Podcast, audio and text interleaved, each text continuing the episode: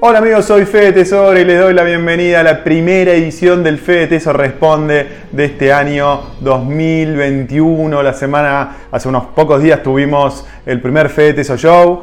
También tuvimos un vivo ayer de criptomonedas, la semana pasada con Fermo y hoy tenemos el primer Fede Teso Responde que voy a tratar de subirlo todos los viernes. Voy a ver si todos los viernes puedo subir eh, este Fede Teso Responde y los lunes puedo hacer Fede Teso Show. Vamos a ver si seguimos este ritmo y los miércoles entrevistas. Pero miren lo que tengo acá, la placa de los 100.000 suscriptores que no se la había mostrado. Llegamos a 100.000 suscriptores en enero, me llegó en febrero, nunca la había mostrado, no sé si se ve de ahí, está espectacular. Lo increíble es que fin de diciembre llegamos a 100.000 inversores y en dos meses llegamos a 160.000, creo que hay más de 165.000. Impresionante cómo se va armando una, una, bola de nieve de personas que quieren aprender de inversiones, de progresar, de crecer. Así que muy contento, bienvenidos a todos los suscriptores nuevos y muchas gracias a todos los suscriptores viejos a seguir aprendiendo y a seguir invirtiendo. Vamos a las preguntas más destacadas de esta semana que me llegaron a las redes sociales, tanto al canal de YouTube como este, al resto de las redes sociales. La primera es de Dylan, que dice, hola, ¿qué tal Fede? Viendo la situación actual que nos encontramos de incertidumbre, ¿podrías hacer un video de cómo invertirías en Argentina 500 mil pesos? Desde ya muchas gracias y me encanta tu contenido. Bueno, 500 mil pesos que parece tanto, lamentablemente un tipo de cambio de alrededor de 150 se convierten en 3.300 dólares. Entonces, como siempre le digo, cada uno tiene que tomar sus propias decisiones de inversión porque cada inversor es diferente. Los objetivos de inversión son diferentes, los horizontes, los patrimonios, etc.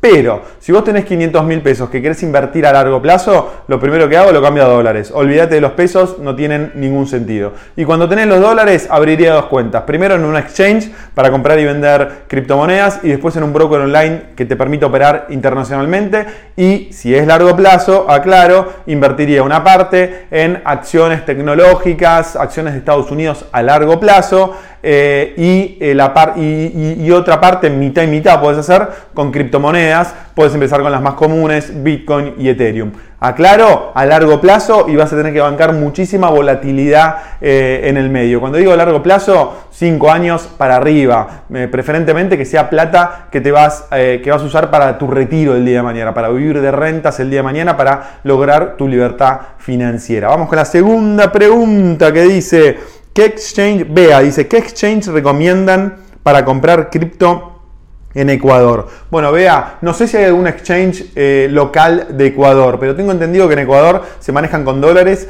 y si se manejan con dólares y puedes transferir al exterior, te recomiendo usar o Binance, eh, que te permite hacer eh, fondear la cuenta con transferencias internacionales o algún broker de Estados Unidos, exchange de Estados Unidos como por ejemplo este, mm, Coinbase puede ser uno, pero repito, tenés que poder transferir tus dólares desde Ecuador hasta Estados Unidos en el caso de Binance o hasta Estados Unidos también en el caso este, de Coinbase. Y el, otro que puedes explorar es eh, Bitso, que es uno de los brokers más importantes de América Latina, es muy fuerte en México y en varios otros eh, países de América Latina. No sé si llega a Ecuador, pero puedes averiguar a ver si te, si te aceptan una transferencia de un banco de Ecuador. Y también tenés la posibilidad de operar peer-to-peer. -peer. En Binance tenés la posibilidad de operar peer-to-peer y seguramente tenés peer-to-peer en Ecuador. Entra a Binance y, y, averigua y si alguna de las personas que está viendo este video opera con criptomonedas en Ecuador, ponga el comentario abajo así le podemos dar algún tip un poco más específico a Bea. Vamos con la tercera pregunta.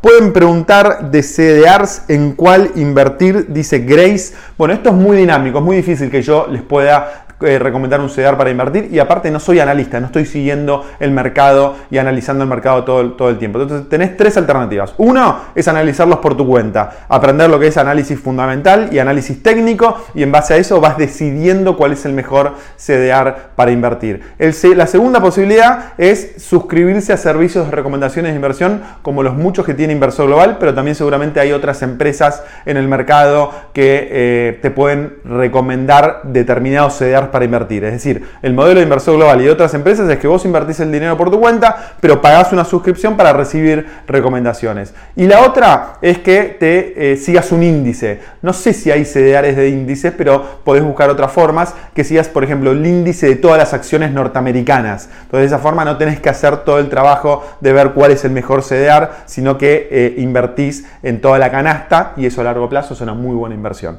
Vamos con la próxima pregunta. Dice, Fede, buen día. ¿Qué opinión te merece el euro? ¿Ahorrarías en euros viviendo en la Argentina? Un abrazo.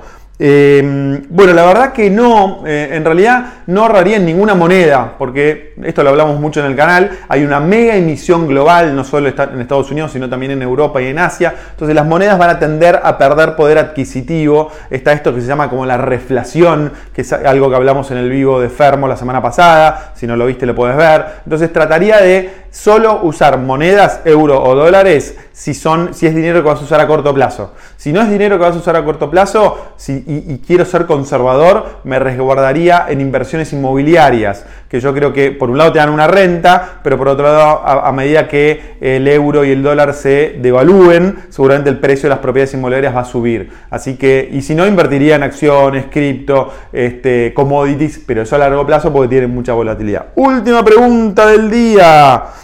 Fede, perdón, te jorobe, deposité dólares en el banco para comprar bitcoins, pero no pude comprar con cuenta en dólares. Puede ser, quizás estoy en el broker equivocado, perdón, pero somos principiantes.